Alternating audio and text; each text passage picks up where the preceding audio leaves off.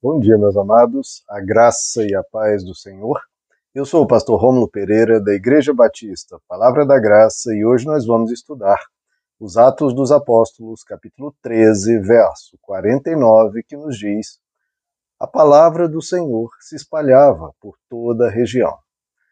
Bom, meus amados, esse um, é um longo capítulo, né, o capítulo 13, em que nós vemos, inclusive, uma pregação inteira do apóstolo Paulo ao longo de mais de 20 versículos, uma pregação que ele fez em Antioquia da Psídia, numa sinagoga, uma pregação que foi muito poderosa, provocou muitos judeus que se reuniram no sábado seguinte. E não apenas os judeus, mas desta vez, porque foi uma pregação muito impactante, muitas pessoas ficaram sabendo, foi um falatório, na, não apenas na cidade, como na circunvizinhança. E muitas pessoas vieram, inclusive não apenas judeus, mas também gentios. O apóstolo Paulo faz outra pregação, anuncia que o evangelho não era apenas para os judeus, então o evangelho não era uma mera seita judaica, mais um grupo de judeus, não, era uma religião universal, uma religião católica, né, no sentido de que a palavra católica, na sua raiz, na sua origem, quer dizer, ou seja, é para todos, ou seja, não é apenas para os judeus, é também para os gentios, para pessoas de qualquer raça, nacionalidade, concepção filosófica, sexo, é, padrão social, é uma religião católica para todo ser humano na face da Terra, uma religião universal. Então, com isso, com essa segunda pregação, a palavra do Senhor se espalha, como diz esse verso de hoje, por toda a região. Porque foi muito impactante as novidades que o Evangelho trazia, queridos, em termos de verdades espirituais, eram gigantescas. Para nós hoje parece algo corriqueiro, algo óbvio, algo que nós já estamos acostumados, mas para a época é algo extremamente impactante. As religiões geralmente eh, estavam circunscritas, muitas vezes apenas uma cidade, ou apenas um deus de uma dada esfera da, da vida humana, tipo, havia o deus da fertilidade, havia o deus da guerra, havia o deus né, dos relacionamentos, do amor, etc. Então, deuses separados por áreas, aspectos da vida humana, deuses de uma dada cidade, já em outra cidade era outro deus, então o deus de uma cidade não abençoava o deus a, a outra cidade, era uma, uma divindade localizada, ou havia deuses de grupos humanos, né? havia o Deus dos judeus, havia o Deus do povo tal, Baal, é o Deus dos filisteus, ponto. No Evangelho, não, Deus é para todos, para todas as cidades, todos os grupos humanos, enfim, era um Deus universal, que queria alcançar a todos e uma verdade anunciada para todos. Tudo isso, além de várias outras e de um Deus também para todas as cidades, todos os grupos humanos e para todos os aspectos da vida humana, não apenas relacionamento, disso ou daquilo, não, para tudo na vida humana, na alma humana, na realidade humana.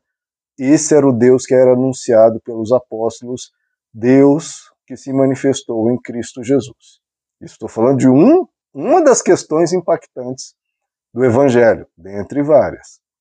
Essa era algo muito chocante para as pessoas da época, muito impactante. Então a palavra do Senhor se espalhou grandemente, porque eram novidades que impactavam qualquer ouvinte da época. Então, é, estamos vendo aqui o que precisa ocorrer, né, queridos? Que essas verdades do Evangelho se espalhem, alcancem mais pessoas, libertem mais pessoas, transformem mais pessoas.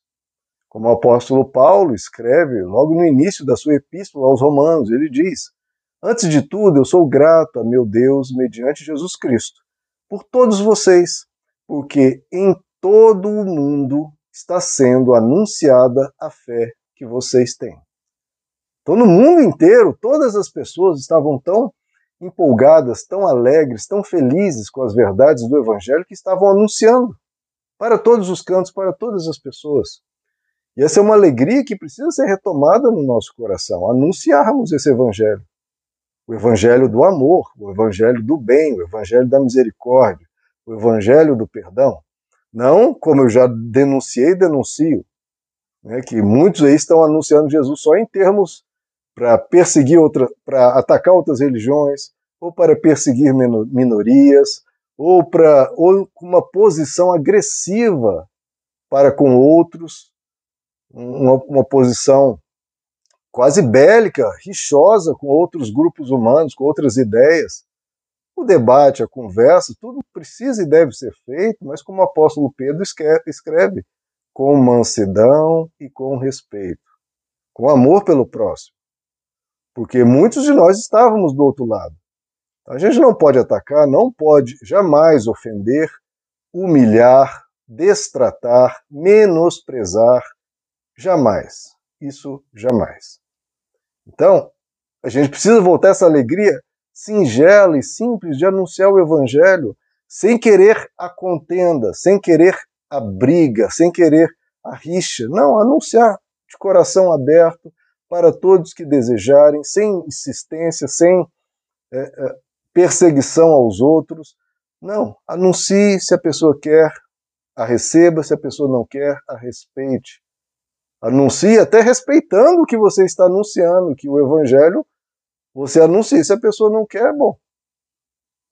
Ela, ela que está perdendo, não é o evangelho. O evangelho e Deus não precisa de ninguém. Por que, que você vai ficar implorando, ou perseguindo, ou correndo atrás, como Jesus diz, lançando pérola aos porcos? Não. Você tem uma pérola. Uma pérola você não fica implorando para o outro? Porque quando você implora assim, você minimiza o que você tem nas mãos. Né? Um produto que você implora para vender, porque o produto não tem muita qualidade. Porque, tanto que a pessoa precisa, o vendedor precisa forçar, implorar para o outro comprar. Não. Nós temos uma pedra de grande valor. Você anuncia, se a pessoa não quer enxergar esse valor óbvio, aí o problema é da pessoa e você não vai insistir, você vai anunciar para outros, porque outros se essa pessoa está desperdiçando a oportunidade, outras não. Então retome essa alegria divulgando o evangelho, queridos. Até em contraposição a esse evangelho rixoso, evangelho entre aspas, rixoso, bélico, de, de acusação, é, condenando todo mundo ao inferno, falando muito de, de um Deus irado, etc. Anuncie o evangelho do bem, né? porque esse evangelho que está por aí, alguns até chamam de ah, aqueles ali são do Jesus do mal. Tamanha postura, é, é, cheia de raiva, cheia de quase um ódio para com outros grupos humanos que alguns aí que se dizem cristãos se posicionam. A postura já é uma postura, em vez de ser calorosa, humana, é, cheia de amor, como Jesus tinha.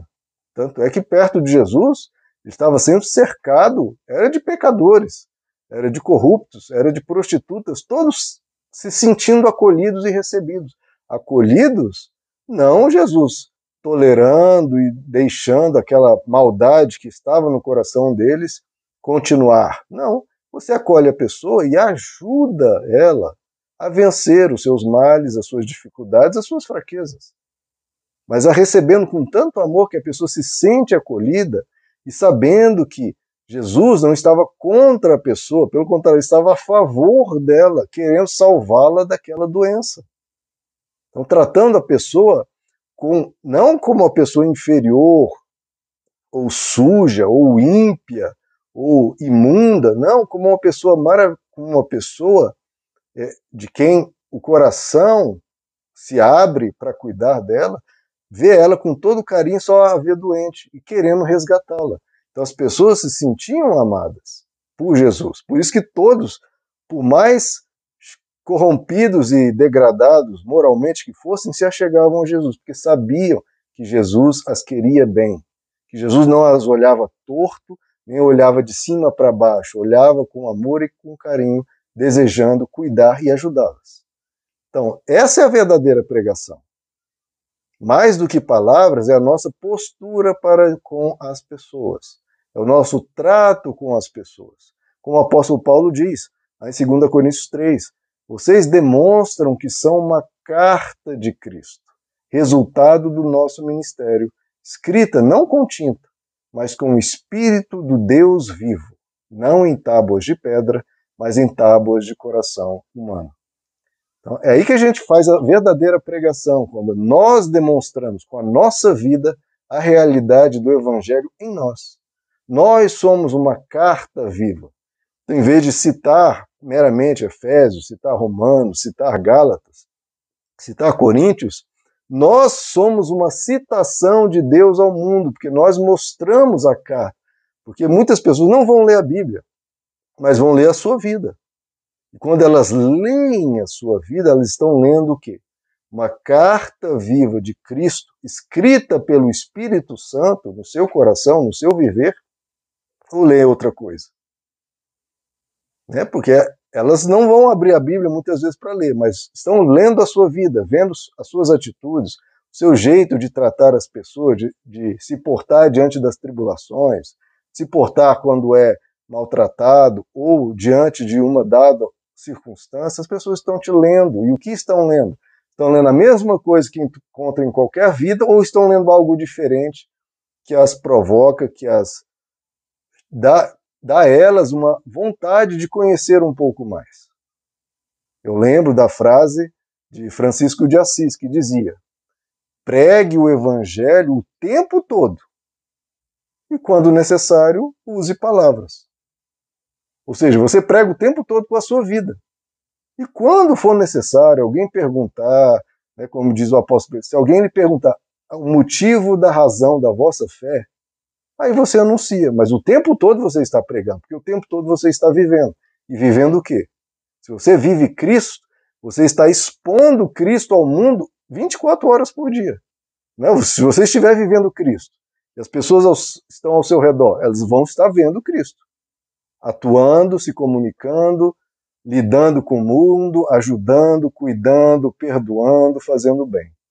Então, anuncie Cristo com a sua vida, e aí vai ser 24 horas por dia. As pessoas, querendo ou não, vão ficar sabendo de como Jesus vivia, falava, pensava, porque você, que é um emissário de Cristo, estará diante das pessoas. As pessoas vão estar lendo, sabendo sobre Cristo, lendo sobre Cristo na sua vida, querendo elas ou não, só por estarem diante de você. E aí depois, quando você precisar, quando perguntarem, quando qualquer coisa, quando for necessário você anunciar uma palavra, essa sua palavra vai ter muito mais impacto e força, porque viram a realidade dessa palavra na sua vida, que você é coerente com o que crê e o que você está anunciando, você vive e a sua vida demonstra que aquilo ali funciona. Essa é a verdadeira pregação do Evangelho. E era assim que a palavra de Deus se espalhava por toda a região, como vimos nesse versículo. Que você possa fazer isso também. E divulgue esse vídeo e tantos outros para contrapor ao Jesus do mal, entre aspas, com o Jesus verdadeiro, o Jesus do bem.